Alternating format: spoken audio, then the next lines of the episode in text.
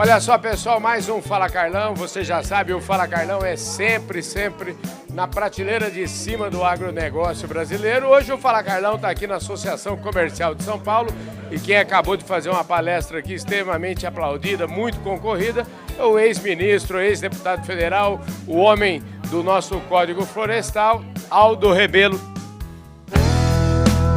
Podcast Fala Carlão tá bom, obrigado pela gentileza em falar conosco. Obrigado, Carlão, com saúde. Pois é. Muito bem. O senhor vê, hoje o tema aqui foi um tema falando sobre a Amazônia. Falar sobre a Amazônia e convidar Aldo Rebelo é realmente a gente participar de uma aula magna aqui, entender tudo sobre o assunto. Eu queria que o senhor começasse dizendo o seguinte: o senhor teve de carro na Amazônia? Vamos começar por aí, porque eu acho que aí já eu dou pano para manga o senhor falar bastante. Tive, Carlão. Eu recebi uma encomenda de uma editora do Rio de Janeiro para escrever um livro sobre a Amazônia. E eu resolvi que para escrever o livro deveria passar uma temporada, ou uma mini temporada lá, uns quatro meses. E aí escolhi a cidade, que é no meio da, da, da Transamazônica, que é Altamira. Saí daqui de carro, passando por Brasília, Palmas, é, Imperatriz, Marabá, depois cheguei em Altamira e de Altamira segui adiante também de carro até descer pela 163, pelo Mato Grosso. E de lá eu fui a Manaus, fui a Boa Vista, fui a Belém, visitei muitas cidades para conversar, visitar universidades, centros de pesquisa, conversar com agricultores, com sindicalistas, com trabalhadores.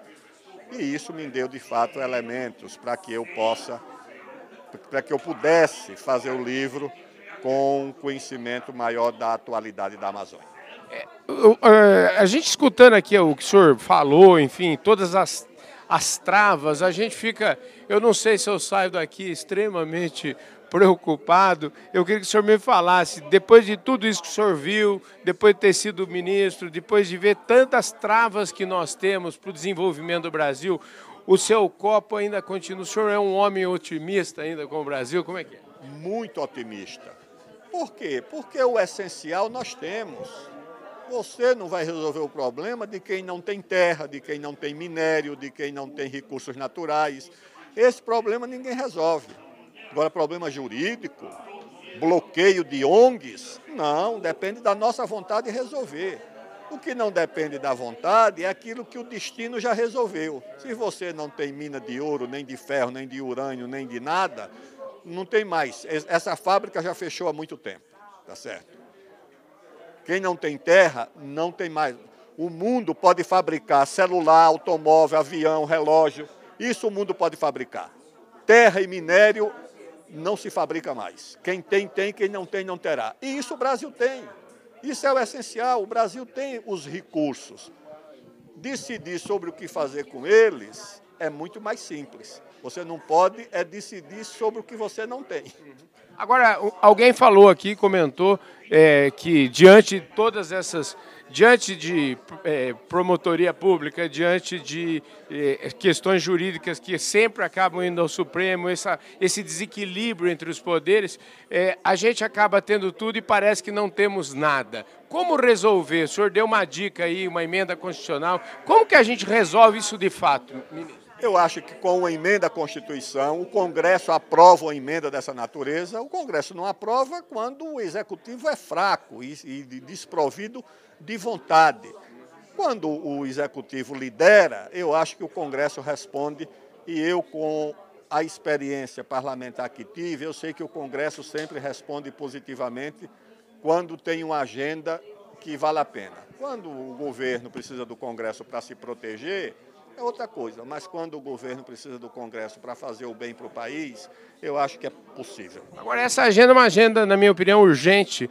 E eu queria agora perguntar, então, diante de, dessa urgência, é, esse, o atual governo tem esse, esse cacife para fazer essa agenda? Há interesse nisso? Não.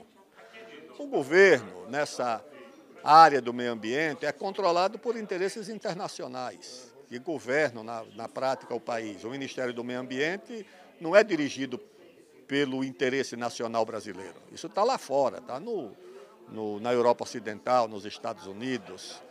Então é preciso mudar o governo.